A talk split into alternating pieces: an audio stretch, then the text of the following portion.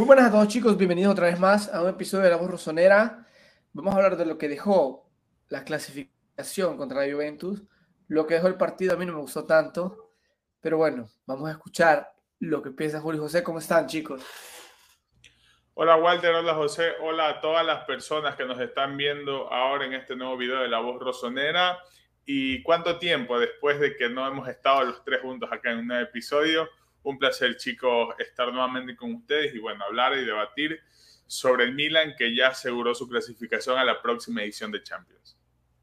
Julito, Walter, para mí siempre un placer estar con ustedes dos. Si las personas les gusta esta reunión nuevamente de los tres, que le den allí el like y se suscriban para darnos el apoyo ya en este final de temporada. Como bien mencionaron Walter y Julio, vamos a hablar sobre esta victoria frente a la Juventus que da el pase ya de forma matemática al Milan a la próxima UEFA Champions League. Vamos a dar nuestro balance final de lo que fue la campaña. Ya lo dio Pioli, vamos a hablar de lo que eh, estuvo declarando el entrenador eh, Rosonero, puntajes de la campaña para Julio, para Walter, para mí, un poco de mercado y, y nada, de la actualidad del equipo Rosonero. Antes de poner la intro, como siempre, agradecer a los fieles miembros premium. Ya queda una jornada, ya está casi lista el tema de los pronósticos. Se llevará una camiseta. ¿Quién va ganando, Julito? Que tú estás llevando la tabla de posiciones.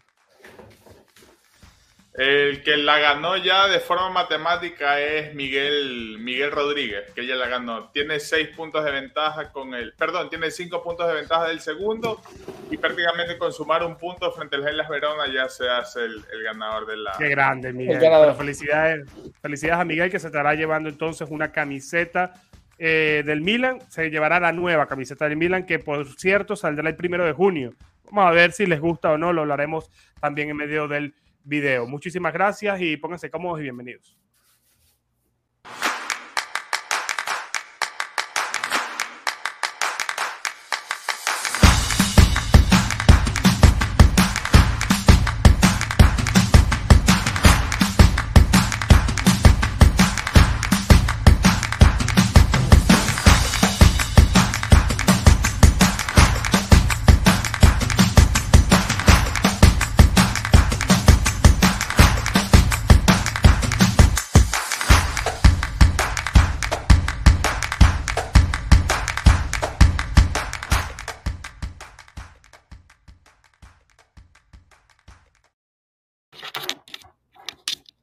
Bueno, muchachos, eh, el Milan le gana 1 a 0 a la Juventus.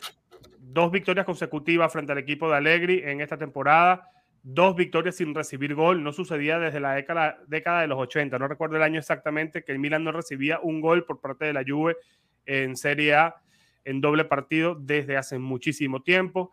Eh, partido aburrido, dos equipos que ya daban prácticamente la temporada por servida, más allá de que el Milan ganando o empatando se aseguraba el pase a la próxima Champions League tras esta sanción eh, por, el tema de las plusvalías a la Juventus por 10 puntos, que lo estuvimos hablando en el video pasado, estuvimos con Walter y Erasmo Provenza, fanático eh, juventino. Poco que hablar de ese partido. Cuando estábamos tratando de planificar el, el, episodio de hoy, eh, Julio había dicho que no había visto el partido, yo lo vi por partes, Walter creo que sí lo vio completo, pero igual, como yo le mencionaba a Julio, no era tampoco un partido que, si viste 30 minutos, ya más o menos sabías la dinámica del encuentro. Un Milan que comenzó muy bien, luego se cayó al final del primer tiempo, en el segundo tiempo nota con un golazo de Giroud tras un gran centro de Calabria y luego la Juventus empezó a tratar de, de tener sus oportunidades y, y, no pudo, no lo logró porque estaba mañana en el arco, pero un partido, ese es el resumen básicamente, un partido aburrido, un partido eh, donde la Juventus estaba también en otra, mentalmente están totalmente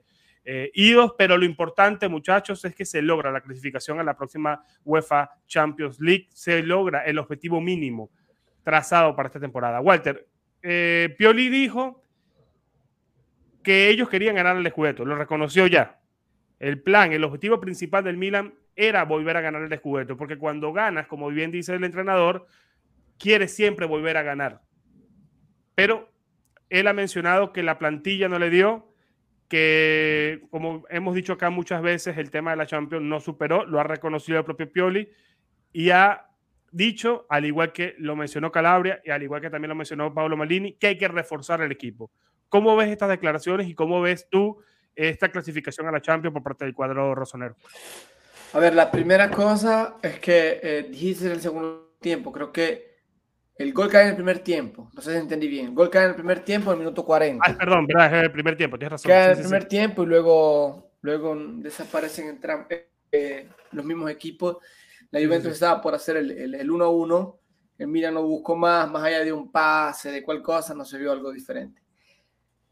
Mira que yo aquí en eso tengo un poco de problemas porque yo escuché las declaraciones y en las declaraciones no dijo que querían los Scudetto. Él dijo, intentamos ser competitivos en cuatro frontes, ok, queríamos ser competitivos en cuatro frontes y no nos llevamos a casa nada. O sea, no sé, quizás, no sé si dijo otras declaraciones, pero yo lo que escuché fue que intentaron, nunca tuvieron objetivos. Los objetivos era ser competitivos en los cuatro frontes y no se llevaron nada. Y él dice, Supercopa de Italia se pierde. Copa de Italia quedamos eliminados. Champions League llegamos a semifinales y no ganamos ni los Scudetto, nos clasificamos al último. Entonces, él dice que trataron de ser competitivos en las cuatro competiciones y se dieron cuenta, se dio cuenta con el staff que el equipo no era competitivo. A ver, aquí parece en las declaraciones como que Pioli hubiera descubierto el agua caliente hoy, ¿no? Y no lo hubiera descubierto antes. Entonces, hoy descubrió el agua caliente y, y, dice que la plantilla no estaba totalmente reforzada. Yo creo que a mí me gusta reconocerle esto a Pioli. A diferencia de Inzaghi, a diferencia de Allegri, porque es la verdad. Cuando llegaron los jugadores del Mundial, que Teo estaba cansado, que Leao estaba cansado, Giroud estaba cansado, se cae anímicamente el equipo, no estaba Meñán, empezamos a recibir goles, él en ningún momento eh, culpó el Mundial. En ningún momento dijo, no, es que mi jugador, a diferencia de otros técnicos, como pudo ser Simón Inzaghi, como pudo ser eh, que Simón Inzaghi siempre se la mete con los, con los árbitros, como eh, el mismo, que aquí estoy parcialmente de acuerdo con Allegri, que dice el, el, el, hecho que le quiten puntos, que le metan puntos, toca anímicamente a la Juventus, pero, por ejemplo, se habla de Zarri, eh, Sarri, Sarri queda eliminado de Europa League y luego aumenta puntos en Champions League, o sea, perdón, en, eh, aumenta puntos en la clasificación de la Serie A, que es lo mismo que sucedió con el Milan el año pasado. Es lo mismísimo, ¿eh? queda eliminado de Champions League y empieza a sumar puntos y se gana el campeonato porque no se compite en nada. Entonces, se repite la cuestión, solo que la cuestión se repite con el Milan en semifinales y la serie de partidos que se empiezan a perder, más allá de todo lo que el equipo viene cayendo yo le doy mérito a Pioli, porque eso es Pioli, no es la dirigencia. Pioli que supo recuperarse, ya lo daban fuera, perdió 5 a 2, eh, pierde 3 a 0 con el Inter, pierde 1 a 0 con el Inter, ya lo daban fuera y trata de recuperar. Y no nos olvidemos que en enero estaba la mala racha, el cambio de módulo, y luego vamos contra el Tottenham, octavos de final. Estamos hablando de que el Milan entra en crisis en octavos y sin mañana con un tataruzano que se comía un gol a partido. Y entra. Y el Milan, a mi parecer, con Pioli, sabe recuperar ese tramo, pero luego se dice lo que se dije, lo que se dice, que el equipo no tiene cambios. Pero esa es una cosa que ellos ya sabían. Pioli es uno, lo que yo he estudiado, lo que he visto, ya me baso en las declaraciones, que habla hasta el final de la temporada. No es uno que, por ejemplo, con las declaraciones de Simón Inzaghi, cuando Simón Inzaghi dijo, ah, un árbitro francés, con tantos franceses en el Milan, Pioli responde, no comento, no meto las manos adelante. es un dicho en Italia, como por decir, si fracaso, yo ya lo advertí. O sea, aquí en Italia se mete Alemania avanti, lo dice Pioli en la, entrevista, en la conferencia stampa, dice, no meto Alemania avanti, no estoy acostumbrado a meter las manos adelante, como por decir, si me equivoco, ya lo dije porque me equivoqué. Entonces, Pioli se quedó callado y esta cosa fue un arma de doble filo porque la gente le daba el testarudo, le daba el cabeza dura, que no entendía, que no hacía meter a los demás. Se come todos estos insultos y luego, al final de temporada, dice: Yo sabía o nos demostramos que los suplentes que llegaron no fueron suficientes para poder aportar algo al equipo y los que eran titulares están cansados. No es casualidad que se le rompe hacer en las últimas fechas con Leao, no es casualidad. Y luego veo el festejamiento del equipo que corren donde él. O sea, me parece ilógico que si un técnico lo hace tan mal, o no es querido por el público, o no es querido por tu equipo, o no es querido por la dirigencia, tus jugadores no van a celebrarlo con él. Mi parecer, ¿eh? esa es mi opinión. Así que te, lanzo el balance de, la, de, lo que va de la temporada, porque contra el Verona será una pasellata, como se dice en Italia, para definir el puesto donde está Gia. En campeonato yo le doy un 5. Campeonato le doy un 5 porque se pierden puntos contra, contra el Empoli, se pierden puntos contra la Cremonese, no se le gana a la Cremonese, no se le gana en ningún momento, se pierden puntos contra el Boloña, se pierden puntos contra la Spal, se pierden puntos contra la Salernitana, contra los Spezia. Entonces, hay un montón de, de, indicios que yo te digo, para mí esta temporada en la Serie A es un 5. Champions League le doy un 8. Le doy un 8 porque aquí, como dicen, en el fútbol necesitas suerte. Y si no tenés suerte, no te acompaña, no llegas tan lejos. Cuando el Milan elimina al Inter en el 2003, no estaba Bovieri, estaba lesionado, no estaba Ventola, no estaba Dani, por ejemplo, ¿no? Entonces, no estaban esas tres piezas y el Milan pasa. Este año el Milan llega contra el Inter, no estaba Leao en el primer partido y se te rompe Benacer. Entonces, con estas cosas no podemos hacer nada. Si ya la plantilla no te entendía en Serie A, y como les dije, ¿a quién vas a meter? Yo cuando lo vi calentando, yo dije, ¿quién me cambia el partido? Nadie, nadie me lo cambiaba. Nadie, ni Salamakers, ni Mesías, ni, ni, ni Povega, nadie de los que estaba, ninguno la cambiaba. Entonces yo aquí le doy mala suerte al último partido porque no me va a borrar lo que hizo contra el Tottenham. Y esta es la cosa que el tifoso milanista, y termino con mi, con mi análisis, tiene que aprender. Cuando se le gana al Tottenham es porque el Tottenham andaba mal. Cuando le gana al Napoli es porque el Napoli no está acostumbrado a estar en Champions League. Cuando el Milan pierde, no hay excusa. O sea, hay excusa cuando se ganan a los demás, pero no hay excusa cuando se pierde, viendo la evidencia. Más allá de que el Inter venía más potente, más preparado, más cambios, venían jugando bien, si lo han demostrado en la capital, la segunda vez que la vuelven a ganar, llegan a final, masacran a los equipos. El, Inter se despierta y eh, la luz, la Lukaku se, despierta con Lautaro en estos últimos meses. No sé de cuántos meses no se llegó Lautaro. Y Lautaro empieza a meter meses al último y Lukaku también. Se levanta en el último día en contra el Milan. Buena suerte, mala suerte, mala gestión de Pioli. Véanla como quieran. Pero la verdad es que en Champions League, a partidos, andate y retorno, se necesita suerte. Y la suerte esta vez al Milan no la acompañó. Se jode Leao, Leao entra medio manco, se jode Benacer, no se un sustituto, los cambios no ayudan y basta. Esto es lo que, lo que, lo que sucedió, en mi humilde opinión, Champions League. Así que en Champions League yo le doy un voto 8 y le doy de 5 en Serie A. Con una media, Igual. 6 y medio. Para mí la estación del Milan es de 6 y medio, porque no le puedo decir a Pioli que no tiene razón, que los cambios no sirven.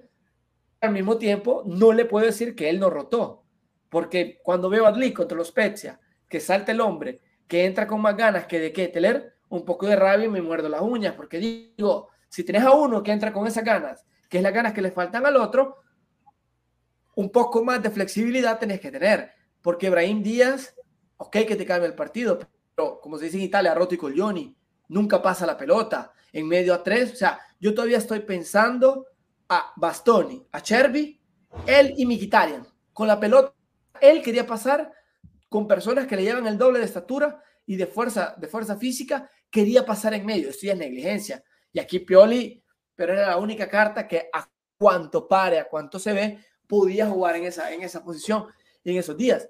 Pero Adli, Adli es un pecado. Adli entra y entra con más ganas. Y sabes qué? La cosa que me sorprende, que es el jugador que más se siente identificado y se siente consagrado y honrado de usar la camisa rosonera. Esta fiesta que organiza con los compañeros siempre callado, nunca ha dado declaraciones fuera de lugar, siempre ha dicho que va a esperar su puesto. Gente así, te la recrimino, Pioli. Se la recrimino porque no es justo. No es justo vos le des oportunidades a otros jugadores como Ricky, como el mismo Revich que entraban a hacer un cazo. Entonces, por eso yo le doy 5 en Serie A, porque pudiese haber rotado. Y le doy 8 en Champions League. Igual hay que ir a Milanelo luego, si se queda Lee para que para ver este qué, qué, cómo son los entrenamientos también de Yacine por allí. Eh, el Milan también tuvo parte de suerte en la Champions. Recordemos que contra el Napoli, el partido de ida jugamos y bueno, jugó el Napoli sin Ochimen. Que eso también, o sea, también ahí nos benefició. Evidentemente luego nosotros nos perjudicó la ausencia de Leao y la lesión de Benacer frente al Inter, pero también nosotros tuvimos la ventaja contra el Napoli de que perdió a su goleador y quizás su mejor jugador junto al Giorgiano Cabrasquelia, ¿no? Pero hacia la Champions, como yo le he dicho a Julio, se deciden por pequeños detalles.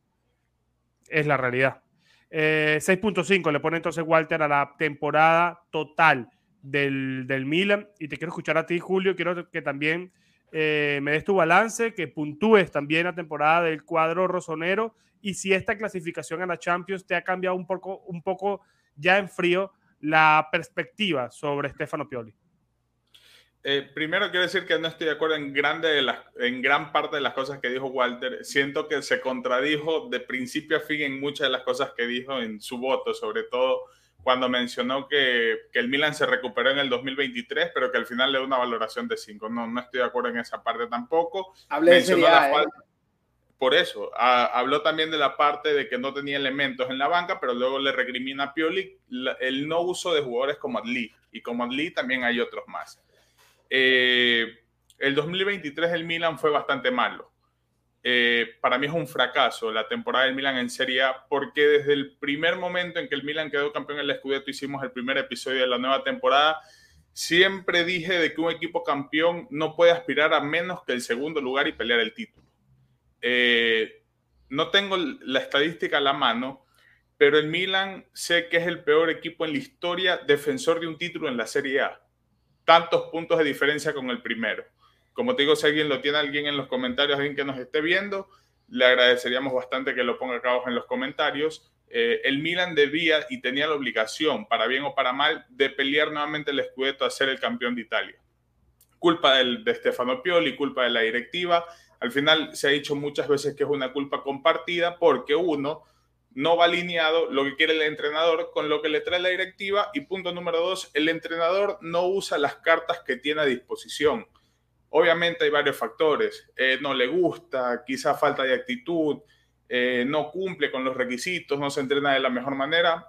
Lo sabrá Pioli, lo sabrá la gente que se entrena en Milanelo, el por qué no utilizó a ciertos elementos que de principio, al menos las pocas veces que sumaron minutos de juego, demostraron que podían aportar algo más eh, en comparación a aquellos jugadores, por ejemplo, como de Keteler, y no es nada en contra del belga, pero se hace una comparativa, ¿no? ¿Qué pasaría si jugadores como Branks, si jugadores como Adli habrían tenido las oportunidades que tuvo de Keteler? Perfecto, no es que era un titular, Pioli también lo metía los últimos 20, 25 minutos de partido, pero yo sí creo que la situación del Milan habría cambiado un poco al no ser recurrente con ciertos elementos que no rendían o que no daban la talla. Llámese Mesías, llámese Revich, llámese, Origi, llámese Brian Díaz como trecuartista, todos estos nombres. Excusa, falta de rotación de plantilla. No lo creo, tuvo los elementos. ¿Eran iguales o similares a los que tenían que reemplazar en la cancha? Todos sabemos que no, pero es mejor poner un chico que tiene un, un margen de mejora amplio que pertenece al club a que meter a Bakayoko. Eso es algo que yo hasta el día de hoy sigo sin entender, no darle la oportunidad a alguien que te, que te pertenece, a alguien que es propio y alguien que seguramente puede mejorar en comparación a Bakayoko. Una cosa muy importante, muchas personas se han quejado de Bakayoko, de que Bakayoko no ha rendido, de que Bakayoko no sirve. Ojo, Bakayoko con Gatuso fue una pieza clave en el Milan, si es que nos ponemos a recordar un poco. Era uno de los mejores jugadores que tenía Gatuso. No digo que, esa, versión de Bakayoko se necesitaba ver en este Milan, pero cuando un jugador lo hace bien, uno espera ¿no? que tenga un rendimiento similar o un nivel acorde a lo que en su momento fue. Otra cosa que yo también le recrimino a Stefano Pioli, siento que de una u otra forma también influyó en esa negativa del francés. En la Serie A, el Milan termina entrando a Champions, eh, gracias también a la ascensión de la Juve. Bueno, ya lo discutieron ustedes con Erasmo Provence el tema de la ascensión de los puntos, si es que sacó no ventaja deportiva a la Juventus, si es válido, si es justo. No, bueno, eso ya está en el episodio pasado por si lo quieren ver, pero no hay que olvidarnos que eso fue una ayuda para el Milan y que eso le ayudó a clasificar y ya estar en la próxima edición de la Champions, que bueno, ya dependerá del Milan y también del resultado del Inter, si termina en la tercera o cuarta posición. Pero el 2023 el Milan fue malísimo, perdiendo puntos contra equipos como la Cremonese, contra el Empoli, eh, contra el Spezia. No sé si es la Cremonese, tampoco tengo el dato a la mano, pero el Milan fue el único equipo que no le ganó ninguno de los dos partidos, ni el de ida ni el de vuelta. Eh, algo también es cierto, la, la, excusa no puede ser, no es que no estaban los titulares. En San Siro se jugó frente a la Spezia con todos los titulares y tampoco el Milan ganó. Algo, entraron después, Julio. Entraron al 60. Yo estuve, en, yo estuve en San Siro, entraron al 60. Leao entra al 65, al 70. Estaba después el partido contra el Inter. Pero no cambió la, la historia del O contra el Napoli. No, cambió, no, no, no cambió. No cambió el resultado del partido. Eh, con titulares o con suplentes, el Milan llegó un momento donde no mostraba absolutamente nada y dependía de las individualidades. Rafael Leao, Teo Hernández, quizás por ahí un destello de Sandro Tonali y aspirados a lo que podía ser Olivier Giroud.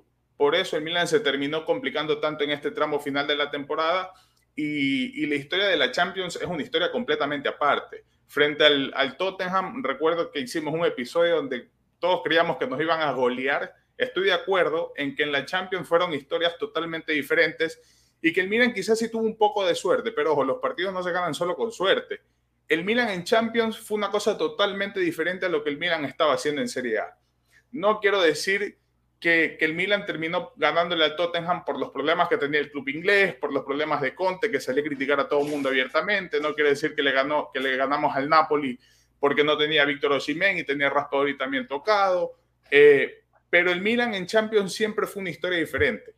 Yo recuerdo, y yo no tengo ningún problema en reconocerlo ni en decirlo, que yo aquí en un episodio, no sé si fue directo, yo dije que Pili no llegaba vivo al partido frente al Tottenham por lo que estaba mostrando en la Serie A. Y sin embargo, en la serie del Milan fue otro. El Milan mostró actitud, mostró carácter, mostró huevo y mostró también jugadores que con sus individualidades aportaron a que pueda pasar esa llave. Brian Díaz en Champions será otro, salvo hasta el partido frente al Inter. Y frente al Inter, lamentablemente, el Milan se le acabó la suerte. Frente al Inter se expuso de gran manera la dependencia que tenía el Milan con Rafael Leao. En el partido de ida, el Milan no atacó prácticamente nada hubo un lapso de tiempo donde el Inter terminó atacando de manera constante el Milan y si no recuerdo en 15 minutos ya nos clavaron dos goles que teníamos miedo de que no nos goleen, de que no nos goleen. Y lo hablamos acá también de que el temor de nosotros era que esa eliminación en semifinales de Champions contra el Inter termina afectando de manera psicológica al equipo en este tramo final de la temporada. ¿Por qué? porque no teníamos claro lo que iba a pasar con la Juve y el Milan no daba garantías de absolutamente nada. Se termina rompiendo Benacer, un Leao que tras toda esta situación de la renovación, recordemos que hace creo que tres, cuatro semanas recién se, se confirmó que iba a renovar su contrato y la cantidad de lesiones que estaba teniendo el Milan, problemas físicos, falta de convocatorias de Orgi, de, de Revich también, no, no teníamos garantía de absolutamente nada con el Milan. Mucho de eso yo también lo vi parte de Stefano Pioli, porque si un jugador se te lesiona por sobrecarga muscular es porque el entrenador no sabe rotarlo o no sabe entender en qué momento debe sacarlo o no. Eh, no recuerdo si lo preguntaste, José, si Stefano Pioli debe estar la próxima temporada. Bueno, por contrato debe estar porque cumplió uno de los objetivos. Lo de la Champions, nadie puede recriminar nada porque este equipo con poco hizo mucho. Influyó la suerte, influyó que el Milan tuvo un sorteo bastante asequible eh, le tocaron los rivales, entre paréntesis, más fáciles en la llave. Del otro lado estaban los grandes. Pero de, cierta manera el Milan sí se vio favorecido en esto. El Milan supo aprovechar las oportunidades, pero en el fútbol no siempre se gana por suerte. No siempre se puede ganar porque los planetas se alinean y todo eso. Muchos estábamos haciendo comparativas de cuando Argentina quedó campeón, de cuando el Napoli quedó campeón de la Serie A, ciertas situaciones y ciertos transcursos que estaban sucediendo que nos hacían pensar que el Milan podía dar el batacazo y llegar a la final de la Champions. Que repito, yo no recrimino nada, pero hay que entender que el Milan tuvo una suerte y toda esa suerte se terminó acabando y el Inter una vez más nos terminó exponiendo. No hay que olvidar que el Inter esta temporada nos dio un repaso y nos bailó como quiso. Nos ganó la Supercopa de Italia goleándonos, si, si mal no recuerdo. Nos ganó, nos ganó todos los partidos en Serie A. Bueno, el Milan solo ganó uno en Serie A, si mal no recuerdo. El primero. en, la ida del 2022. Y en Copa Italia nos termina eliminando el Torino, que el Torino terminó, si no mal no recuerdo, con un hombre menos, más de una hora del partido. Sí. Entonces, entonces, estamos hablando de un equipo que para bien o para mal estaba sobreviviendo en la Serie A. Este, José lo mencionó acá, bueno, José que sale acá a este lado. Estefano Pili se vio obligado a cambiar de esquema para que el Milan no reciba muchos goles. Y eso no tiene que ver con la falta de Mañán, porque con Mañán en el arco también empatamos frente a la Cremonese, empatamos frente al Empoli, empatamos frente al Spezia. O sea, no es un problema de individualidades, es un problema de colectivo. Y ya con esto cierro lo mío. Tampoco estoy de acuerdo con, con algo que mencionaste, Walter, que te lo puse por, por Twitter. En el 2023, y mira que yo a Pioli le aplaudía muchísimo, porque a diferencia de Mihailovic, a diferencia de Gianpaolo, era un entrenador que tenía palabra, que quizás no hacía las cosas bien en la cancha, pero salía a rueda de prensa y decía, hey, mira, nos equivocamos, falló esto, nos faltó actitud, nos faltó ganas, perfecto, reconocía los errores. Pero en el 2023, Stefano Pioli buscó culpar a cualquier persona en el mundo menos a que su funcionamiento ya no estaba dando la talla en el Milan. ¿O qué? No nos acordamos cuando pedíamos un cambio de esquema, no nos acordamos cuando decíamos ya basta de Mesías, ya basta de Salamakers, basta de los extremos siento que, eh, que Pioli fue muy terco la mayoría de las veces en el Milan y, eso lo llevó a los resultados que terminó consiguiendo, que no tenía variables, que no tenía jugadores que puedan marcar una diferencia y al final eh, eso, eso terminó influyendo de, de, manera negativa en el de manera negativa en la, en la aparición del Milan en esta temporada. En el 2023 Pioli no tuvo autocrítica. Frente a la Juventus, recién, recién entendí yo que Pioli supo reconocer algo y le tiró la pelota a la directiva de que nos hacen falta refuerzos. Sí, todos somos claros. Pero de una u otra forma, eh, gran parte de lo que se vio en el Milan fue culpa de Pioli. De falta de Pioli, falta de rotación, falta de buscar alternativas, porque sabemos y estamos claros también de cierta manera que, y se hizo muy famoso esta frase, a Pioli ya le saben jugar un equipo se le encierra atrás a Pioli y Pioli ya no sabe qué hacer. Dependemos de ciertas individualidades. Entonces, eh, mi voto para la temporada del Milan es de un 4.5. No sé si acá las personas estén felices o no por, por el tema de la sanción a la Juventus, pero tenemos de, de una u otra forma que agradecer que a la Juventus la sancionaron con puntos. Repito, si es algo bien, si es algo malo, si es algo justo, si es algo no, eso me queda completamente aparte. Nosotros estamos en Champions en parte por esa sanción de puntos a la Juventus. ¿Lo celebro? Sí, porque el Milan ingresa dinero, el Milan se vuelve un equipo más atractivo y en todo esto el Milan le va a ayudar. ¿Quién no va a querer que el Milan está, esté en la Champions? Entonces, en la Champions, vuelvo y repito, eh, una temporada donde no hay que recriminarle nada, el Milan hizo las cosas bien, pero lamentablemente suerte no se puede ganar. Mi voto general de la temporada en comprensivo, un 6.57 porque mucho tiene que ver la ilusión de la no, Dijiste 4.5 en Serie A. 4.5 en Serie A. Ajá. ¿Y en global? En global le doy un 7 a la temporada del Milan. Por lo de la Champions. Pero, pero fuiste, un, fuiste más duro que Walter y le diste más puntos. No, no, no. En Serie A, 4.5. Ajá. Pero en Champions, global? le das 9. No, no, no, en Champions le doy un 8, ahí ayúdenme con, con el cálculo. Entonces haces 8 más, 8 más 4 son 12, no, 12.5 dividido 6.25. 6.25. Sí, sí. 6.25 para Julio, 6.5 para Walter y, y una, una, cosa, cosa te voy a la palabra Walter. José, dale, dale, dale, dale, dale, dale, no, dale, dale, Que te iba a decir, Julio, que no estoy de acuerdo con lo de Pioli, porque Pioli eh, durante la temporada, cuando cambia de esquema, dice, tengo que cambiar el sistema porque ya no está funcionando.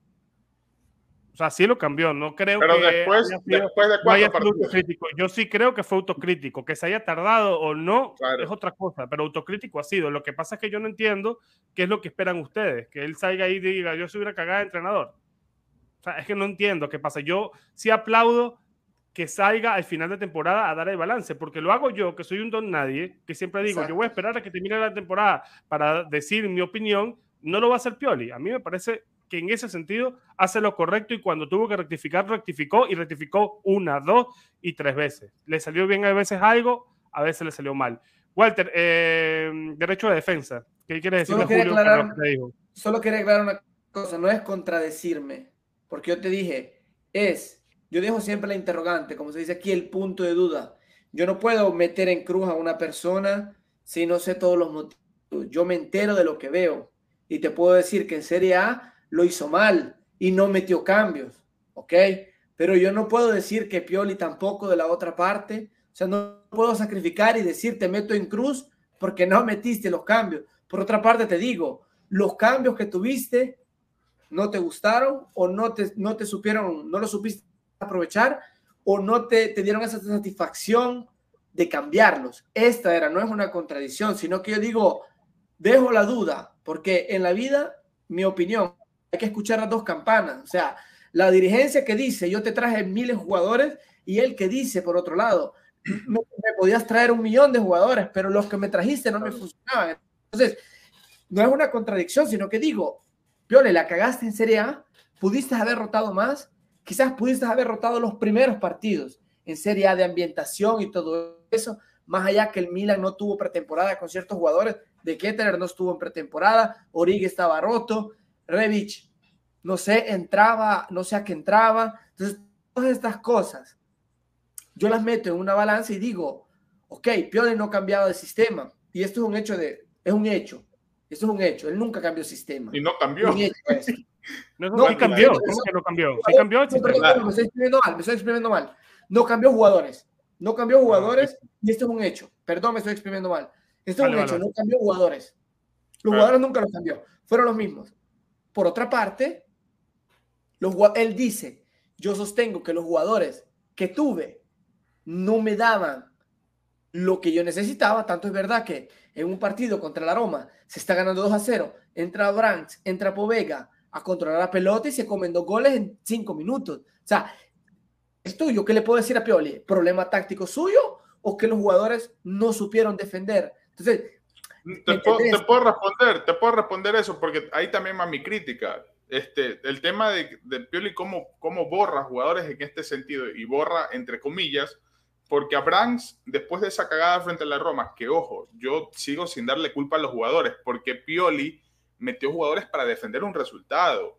Si nos recordamos el partido del Milan terminó a defenderse y por eso se termina ocasionando ese tiro libre que termina siendo el gol. Pero lo borra Branks por eso y no recuerda que antes del parón por el Mundial le salvó el culo frente a la Fiorentina, que creo que empatamos ese partido o, ganamos.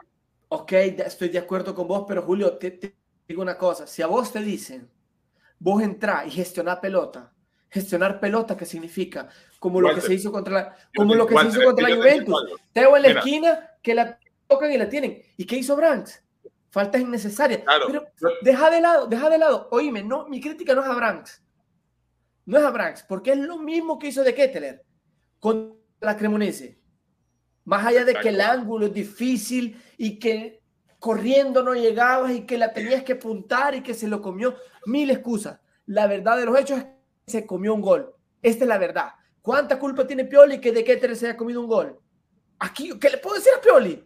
Pioli, lo tenés que regañar más. O sea, es esta mi objetividad. Yo no puedo darle la culpa si un jugador la caga. Si Dest me regala un penal, no es culpa de Pioli, Cazzo. O sea, vos sos el cambio. Y si vos regalás un penal, la cagada es tuya, no de Pioli. Y entonces yo digo, si vos regalas un penal, es porque me trajiste a Dest. Entonces, ¿por qué lo mete Pioli? Y, yo me voy a Monte y digo, entonces, ¿por qué desde un inicio me trajiste a Dest? Es esta la, la, la, lógica con la que yo valoré la, la, la, la temporada de Yo dije, dije, mi análisis que la culpa es compartida porque Pioli Pioli no usa lo que tiene y Pioli puede decir, no lo usa porque no es lo que yo quiero, no es lo que yo te pedí. Y desde ahí empieza, o sea, el problema empieza desde arriba. Ahora, otra cosa, el entrenador puede darle una charla magistral a todos sus jugadores antes de entrar al partido, pero cuando entras al partido, tú no sabes lo que va a suceder.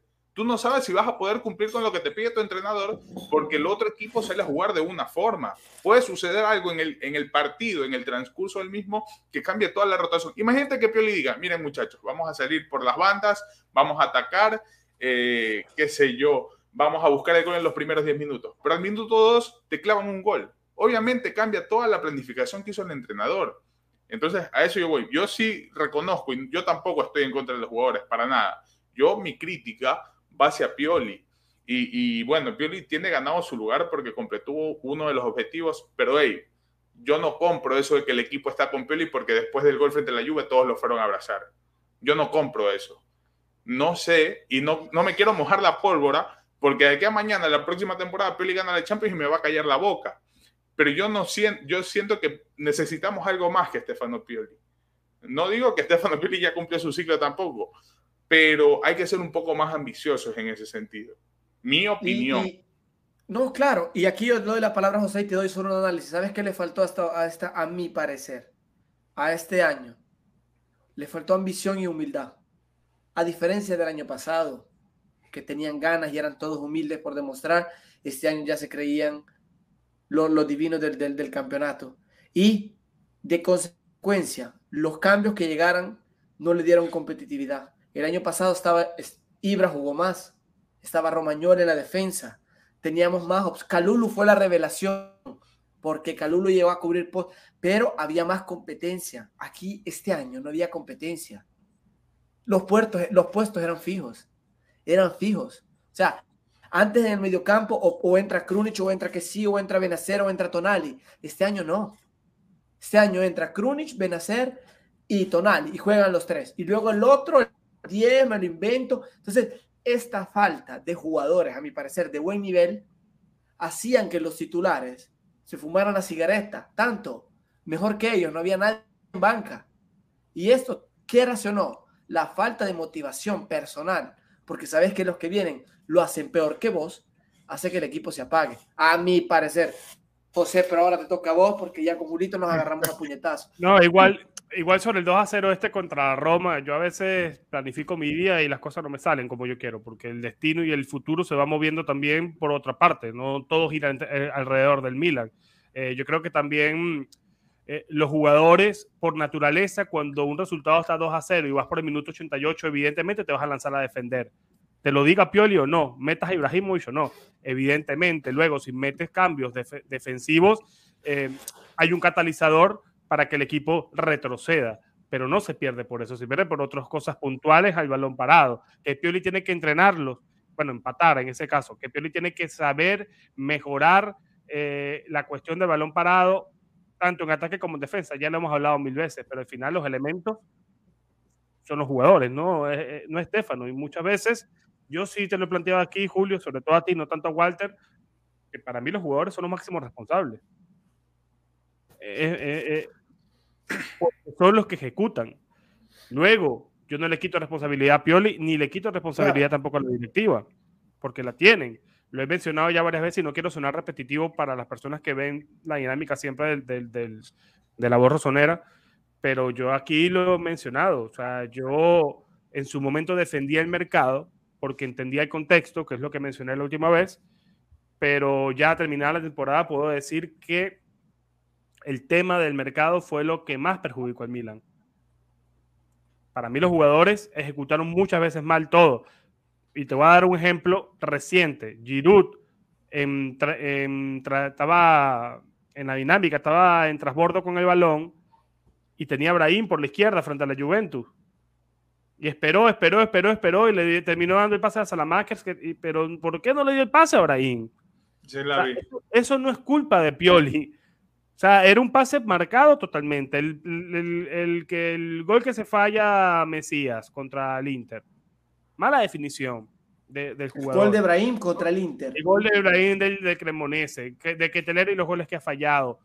O sea, sí hay responsabilidad de Pioli en ciertas situaciones, pero yo creo que también opacar la responsabilidad de los jugadores en otras me parece un poco irresponsable porque así como ellos también cuando ganan se les aplaude, también cuando se pierde hay que reprocharlo, pero yo siento que muchas veces nos vamos con el análisis caliente, que yo he caído también allí, y es más sencillo echarle mierda a uno que echarle mierda a 11 o a 14 o los que jueguen. Y por eso vamos y le caemos a Cañapa siempre a Pioli. ¿Que hay que dar un salto de calidad en la plantilla? Sí. ¿Que hay que dar un salto de, calidad eh, en, en el banco de suplentes para quien los dirige? Quizá también, por supuesto El problema es que si a ti te dan, no estoy diciendo que estas cifras sean exactas, pero si a ti te dan 50 millones de euros, como lo que se está filtrando, para, más ventas para reforzar al equipo, ya esta cuenta la hemos echado. Si tú despides a Pioli con un contrato que tiene ya por obligación hasta el 2024, más uno eh, de opción hasta el 2025, tienes que pagarle esa, esa parte del contrato a Pioli. De ahí se te da una pasta. Más el contrato de uno nuevo, y si está bajo club, también tienes que pagarle eh, la cláusula más el, salario, que seguramente no van a ser 2 millones, que es lo que gana Pioli. Entonces, estamos dispuestos a invertir, que es ahora coge más relevancia la pregunta que hice en Twitter hace como tres semanas. ¿Tú prefieres quedarte con el mismo plantel, pero traer a otro entrenador? ¿O prefieres quedarte con Pioli y reforzar el plantel? Yo me quedo con. Te respondo. Te respondo. Tú me vas a decir que la primera. Yo te digo la primera, porque estamos hablando, estamos hablando de que una directiva trabaja de una forma, pero de la forma en la que trabaja la directiva no puede chocar ¿Tú con la visión. ¿Tú te quedarías con Benacer lesionado y Tonali, Povega, Krunic, con Origi, Ibrahimo de 43 años? O sea, te, quedarías con el, equipo, el mismo equipo, pero con Guardiola. Te respondo con, con otro ejemplo me quedo con esos jugadores que dices. Y te voy a nombrar los que están ahora mismo. Me quedo con Ali, me quedo con Branks, me quedo con Chao, con todos ellos. Pero con un entrenador que les dé más oportunidades o que, o que si ve que en una posición no rinde, que le busque solución. ¿Cuántas veces a De Keteler no, no se le dijo? No, yo no lo seguía el chico, pero leía muchas veces. Ah. Pero tú crees que esa es la solución. ¿De verdad que hace con Origi una temporada más y Mesías y es por la ¿Sabes por, qué, ¿Sabes por qué me lo quedaría, José? Y ya le doy la palabra para que responda Walter. Porque sé que lo que hará la directiva será aprovechado por el entrenador. Pero a mí de qué me sirve que Maldini y Mazara, de los 50 millones de euros que tienen, esto hipotético, no en un caso hipotético, traigan a dos chicos de Francia ¿de qué me sirve tener a un entrenador como Pioli que no los va a usar?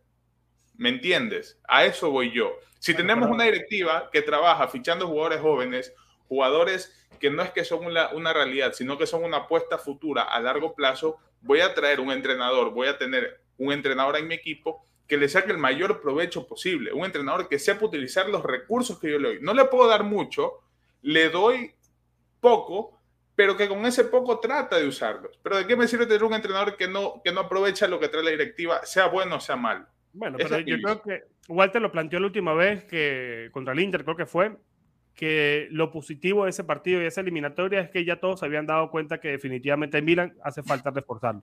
Tú tienes tu opinión, Julito, no estoy absolutamente para nada de acuerdo, porque yo sí creo que tenemos un plantel que puede venir aquí Pep Guardiola y no nos vas a hacer campeones. ¿Ok? porque, hay otro, porque hay otros. Si nosotros queremos luchar, ahora podemos ser campeones si renunciamos a la Champions, si renunciamos a la Copa y renunciamos a todo y nos enfocamos solamente a la Serie A, podemos ser campeones como fuimos el año pasado. Pero si queremos apuntar a competir en Copa, que no lo hicimos este año, a ganar la Supercopa, que es un partido único, que tampoco sucedió este año, y a tratar de, de ir subiendo en Champions, como sucedió y a la par competir en calcio, en la Serie A, hay que reforzar al equipo. No me vale con, dejar el equipo igual y, traer a otro entrenador, porque hay muchos jugadores que han bajado el nivel. El tiempo pasa y evidentemente el tiempo para Ibra no es el mismo tiempo que para nosotros. El tiempo para Ibra a los 42 años es más delicado y estamos perdiendo un puesto allí para sustituir a un Giroud que también tiene su edad, para sustituir a un Origi que terminó siendo un fiasco y una apuesta fracasada por parte de Pablo Maldini y de Mazara. Pablo Maldini y Mazara fracasaron con, con este jugador, fracasaron con Charles de Ketelere, que ya se le está buscando salida, porque parece que no lo quieren ceder, sino que lo quieren vender. Y quizás el único punto a favor que tuvo la directiva durante este mercado habrá sido con Chao. Que le dieron la oportunidad porque se lesionó aquel, porque se murió el otro, no me interesa. Jugó. Jugó. ¿Sabes qué pasa? yo no estoy tan de acuerdo, Julito, con lo que estás diciendo, porque la gente dice que, o sea, aquí estoy en un conflicto de interés y aquí me voy a ganar muchos enemigos, ¿no? De una parte digo, Pioli es estardo, testarudo y no hace rotar. Por la otra parte digo, pero Cazzo, en dos años me ha, me ha metido dos jugadores jóvenes. Calulu el año pasado y Cho este año. Entonces yo digo, o es Pioli el tonto que no cambia, pero me ha demostrado que el año pasado metió a Calulu porque le servía y este año me mostró que metió a Chao. Pero no lo metió porque le servía. Pero Julio, pero, pero Julio, pero es que mira, vos aquí le estás dando, le estás dando puntos a la suerte y no a él. Porque si se jode un jugador y yo lo meto y me rinde, ¿ok? No es cuestión divina, cazzo. Es porque me rindió en el campeonato. Y rindiéndome el campeonato, lo vuelvo a meter y veo que funciona. Al punto que Cazzo con la Juve mete un paso filtrado a Brahim Díaz que nos lo soñamos que otro defensa lo haga. Y Chao tiene esa visión. Y qué bien que lo hizo con el Mila. Pero Calulu igual. Entonces yo te digo, si Calulu y Chao de 10 tipos brillaron, ¿de quién es la culpa? ¿Es de, de Malik Chao, que es muy bueno y Pioli es idiota que no lo mete? ¿O es de gente como de que tener que no tiene la bola de jugar bien con todo lo que tiene que jugar? O sea, aquí me digo yo, ¿cuánto afecta la decisión de Pioli? ¿Y cuánto afecta? Povega entró y metió goles, Katsu. Metió dos o tres goles este, este, año. Claro. Y, digo. Y yo te puedo responder, Walter. Es que depende también no solo del entrenador, estoy depende mucho del jugador. Porque puede pasar como de que Teler, como tú bien mencionas, que le puede dar 36 oportunidades a lo largo de la temporada y el jugador resulta que es un miedoso que no tiene huevos y que pide, quiere irse, por ejemplo. Luego está Malik Chao que dice, hey, mira, le preguntan, ¿qué esperas del Milan? ¿Quieres jugar? Yo espero que el entrenador me meta pasa una situación donde Pioli no tiene más opciones y dice Malik Chao entra, lo hace bien y resulta que Malik Chao termina siendo, ojo, bajo mi criterio, el mejor defensor del Milan de la temporada. Porque para mí la defensa este año ha sido un total de todos, todos. Ni Calabria, ni Teo Hernández. Teo Hernández pegó un bajón que para mí se levantó recién apenas frente al Lazio. ¿Pero bajón eh, táctico o técnico? Porque si es eh, técnico, entonces sí hay parte de culpa de los jugadores o sea, no sé a qué se debió la, la razón de su bajón. Pero ¿viste errores individuales o viste errores colectivos a, nivel defensivo? Yo vi ambas. en ambas partes. Mm. Estamos hablando de una defensa. Entonces sí hay culpa de los jugadores, Julio. Claro, hay una, uh, llegó un momento entonces hay que tener cambio. Hay, hay, que hacer cambio. cambio. pero, ahí ya ves, vos solo te estás entrando en la dinámica que dijo José hace un momento. No, no, no, no, no. Mira, que José, es maldito, es abogado del diablo, porque te llevó despacio a que a donde él quiso. No, es problema técnico, es técnico y tal. Entonces hay que, hay que tener cambio. No, te respondo. ¿Por qué? Porque tú no sabes si Aster Branks va a ser como Malik Chao. No lo sabes porque no le das minutos. No sabes si Adli puede ser el nuevo Malik Chao si no le das minutos. ¿Sabes cuántos minutos jugó Malik, este, Adli? Y, y pongo Adli ejemplo porque hace unos días hice una publicación de él jugó 140 minutos en la temporada y generalmente entró cuando el Milan o estaba empatando o estaba perdiendo la mayoría de partidos, que no lo voy a revisar acá porque tendría que buscarlo, pero a eso voy. Malik Chao tuvo la oportunidad y la aprovechó, de que Teler tuvo la oportunidad y tuvo varias oportunidades y las desaprovechó todas.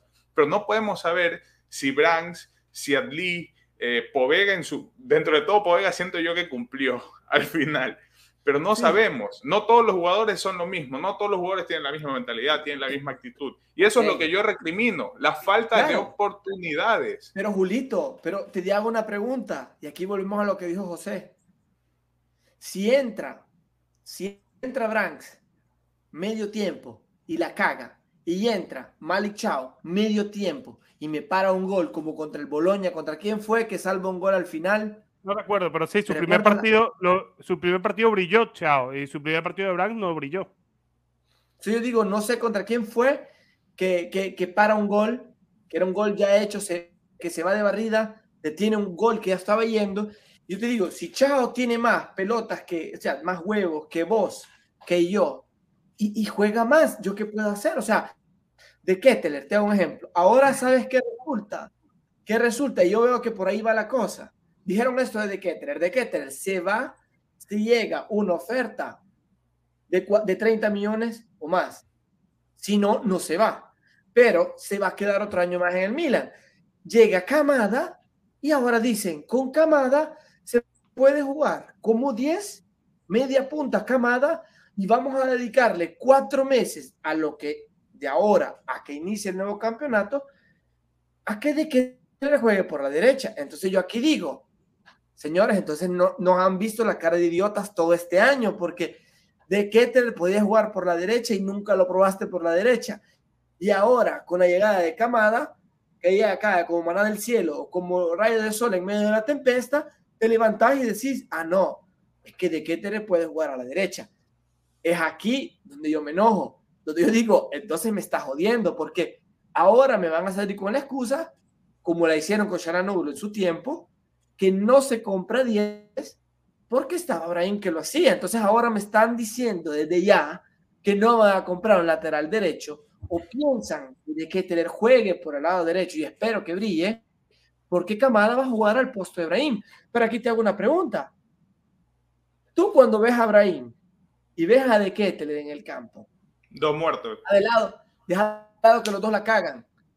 Pero ¿quién, quién lo ves con más, con más euforia y más enojo de querer entrar al área? Brahim. es evidente. La caga, la caga. Pierde la pelota igual. Pero ¿quién entra con más ganas de querer hacer la diferencia? Brahim. ¿De qué? Te le agarra la pelota. Y es como una papa caliente, la das de una vez. Da el paso. Entonces yo digo, ¿aquí de quién es la culpa? ¿Es de Pioli o es de, o es de los jugadores? Y yo aquí, ¿qué le puedo decir a Pioli? Pioli, tenés que motivarlo, llevarlo del psicólogo, hacerlo dormir con vos una noche, llevarlo donde alguna novia o... no, puede, porque ya duerme Mesías con él, ¿no? Es que lo pone titular sobre Salamaqués, que lo hace mejor también. Pero José yo tengo el balance de temporada y nos ha dejado hablar, ¿eh? Nos ha dejado hablar, José. Yo, yo tengo mi porcentaje de culpa 40-30-30. 40% jugadores, 30 directiva, 30 Pioli. Si sumamos directiva a Pioli son 60%. Entonces ya ahí sería mayoría sobre los jugadores, pero separándolo así, 40% para los jugadores desde mi, desde mi punto de vista.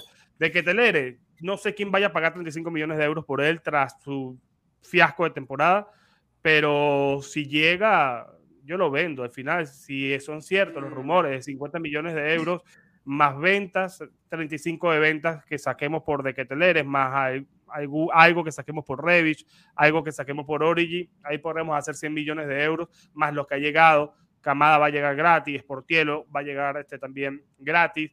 Hay que ver cuánto va a costar los Tuchik. Se presume que van a ser 20 millones de euros. Todavía no hay cifras, pero las negociaciones por el inglés también van bastante adelantadas. Eh, bueno, ya ese tema lo vamos a hablar en un próximo episodio seguramente. Para cerrar el tema de mi balance, yo creo que también hay que, más allá de poner puntos en la Serie A y puntos en la Champions, también hay que mencionar el tema de la Copa Italia y la Supercopa Italia.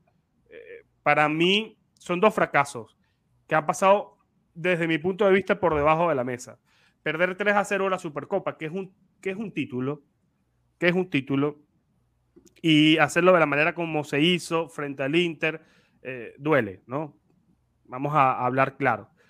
Pero perder contra el Torino en octavos de final de Copa, de local, con uno más, te vuelve mierda la cabeza. Ese partido es uno de los que más rabia me ha dado esta, esta temporada.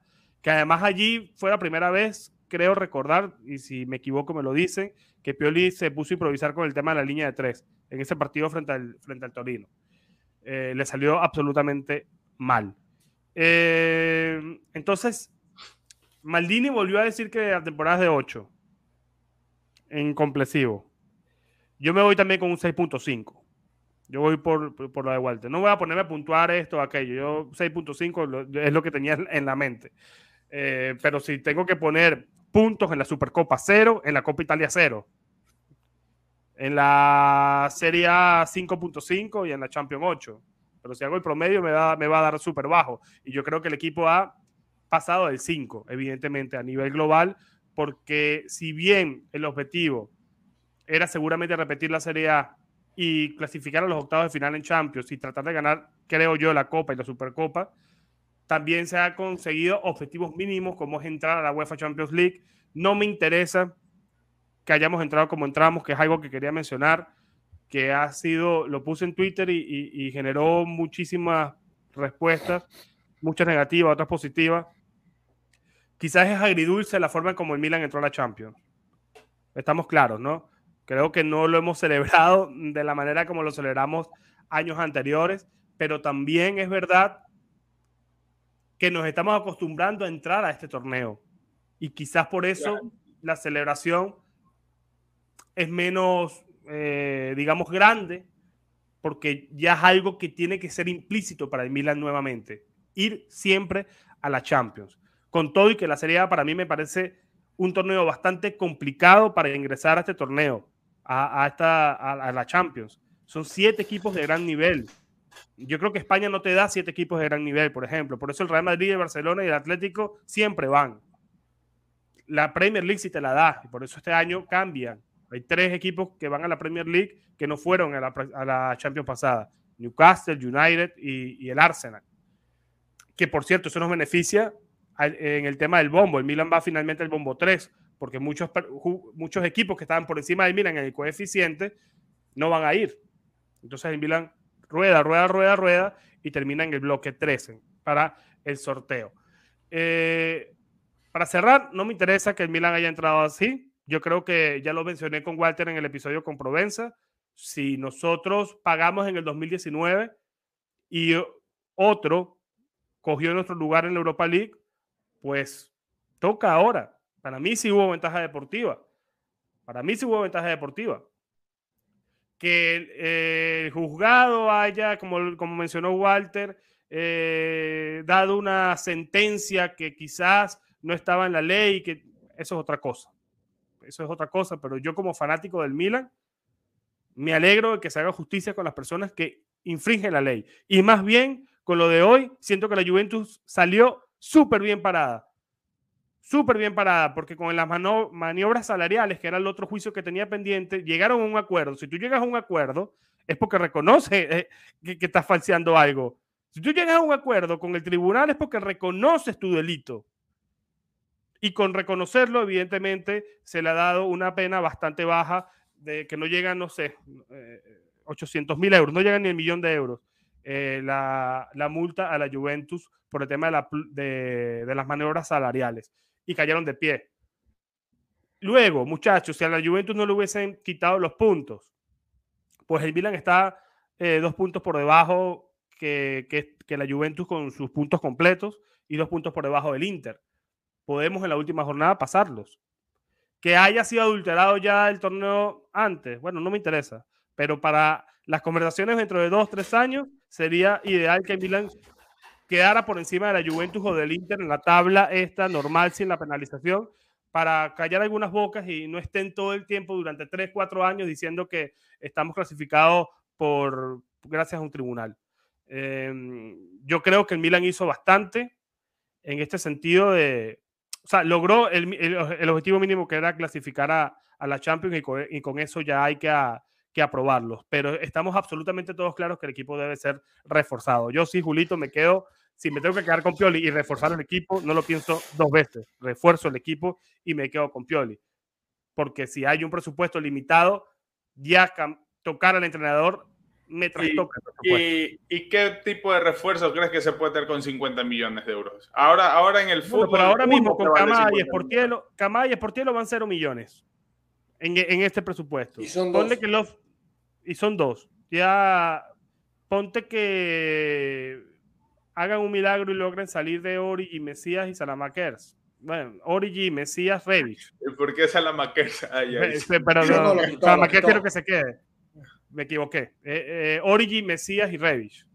Que se vayan y se le saquen 20 millones de euros más, que se le saque algo a, de que te Todo esto hablando a la ligera y yo sé que es un trabajo que no es sencillo, esto no es FIFA y siempre lo digo, estoy aquí hablando en hipótesis, ¿no?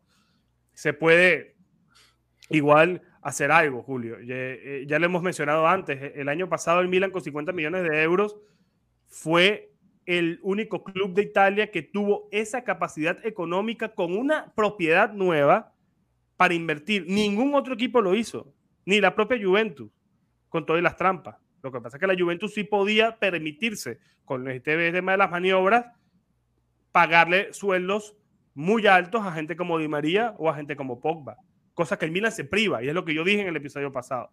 Entonces, para mí eso sí es una ventaja deportiva, porque ya quisiera yo tener por la derecha a Di María y no a Mesías, por ejemplo. Quizás no gano la liga, pero seguramente no sufro para quedar segundo. ¿Sabes, ¿Sabes qué es lo que, yo, lo que yo no estoy de acuerdo con el castigo de la, de la ventaja deportiva? Que la gente dice son muy parcial. Yo no terminé mi análisis en ese partido, pero yo creo que la ventaja deportiva se quedó corta porque benefició a los primeros. ¿ok? Si vos me hablas de ventaja deportiva, que vos ya falseaste un bilancho y no te pudiste inscribir, me estás hablando de que vos no podías partir entre los 19 equipos de Serie A. Entonces, el castigo, de aquí voy extremo, los juventinos me van a caer encima. O sea, ventaja deportiva tendría que ser con todos, no solo con los primeros cuatro. Por eso digo yo que es una payasada y estaba de acuerdo con los juventinos de que era un campeonato que, que ya estaba decidido. Porque si vos me hablas de ventaja deportiva, la aplicas con todos, no solo con el Milan, con el Inter, con el Napoli, con el Atalanta, lo aplicas con todos. Entonces, como decía, eh, entonces la cosa extrema que tengo que hacer, mandar a la, a la Juve en B. O sea, la cosa justa, si me hablas de ventaja deportiva, ya la tuve con todos. Entonces, la mandás al lugar 20, la que estaba en el 17, sale el 16 y desciende la Juve con, el, con el puesto 19 y el puesto 18. O sea, el del 18, 17, lo que, lo que mencionas, lo que mencionas tiene lógica, pero ya hoy es, más lógico. Explicaron, explicaron el veredicto, ¿no? Que básicamente cada punto era como una multa a cada uno de los eh, dirigentes, algo así. Está en Soy Calcio. Sí, sí, sí. Y en Calcio Finance. Pero bueno, muchachos, esto, 6.5 le doy a, a la campaña. Eh, quiero que también ustedes en los comentarios dejen su, su, su puntaje, cuánto le dan a, a, la Serie A y el puntaje también en Champions y el complexivo. Cuánto le dan en total, el promedio a la temporada eh, del Milan y si creen que estos 50 millones de euros van a ser eh, suficientes. Más ventas, por supuesto. Evidentemente, estos son reportes de la Gaceta de los Sport. Rápidamente para cerrar, Walter, ¿te gusta la próxima camiseta que sacan el jueves? No, no la veo. Ya llevan como dos años que no me gustan las camisetas. A mí la, actual me gusta y la, y la de Coche me encantó. Esta me, esta me gusta más que la de la temporada pasada, pero tampoco me termina de matar. Creo que le falta negro. Tú, Julito. Mm, o sea, ni sí ni no. me la compraría por apoyar, pero y por tenerla. Pero no es que digo, ah, me fascina, pero tampoco, uy, no, qué fea, no la quiero. Si la tiene Giroud puesta, que es lo que vamos a ver el jueves, ya todo nos va a gustar. De hecho, ya salió en el, en el, en el, en el previo de. Leao también aparece Leao, pero aparece Giroud, la sombra de Giroud es el principal, el que va a presentar la camiseta. Giroud también está para eso. Hay gente que está en los equipos para, para cobrar tiros libres, otros están para anotar goles y modelar. Ese es Giroud. Eso hay este que traernos, alguien que, que, sepa cobrar cornes, pero que Camada lo haga bien y tiros libres, Katsu, que cada vez que veo un, un corner que veo del Milan es un regalo que doy al rival, o sea, siempre la regalan. Sí. Digo, vos Camada le tengo bastante fe. A Love Chick no tanta, pero a Camada. A Love Chick tiene que morder al, rival, no tiene que hacer, no tiene que crear, tiene que morder. Y jugadores así, yo creo que desde que se fue que sí falta un perro guardián. Y si él va a llegar a ser el perro guardián, que lo llegue a ser. A mí, yo, el Milan necesita uno que meta cuerpo, que meta duro. Yo si pudiera, me hubiera traído a Amrabat. Si yo pudiera, me trajeron a Rabat. Él me gusta a mí como perro de guardia. Pero los Chick, ¿saben ellos por qué trajeron a los Chick?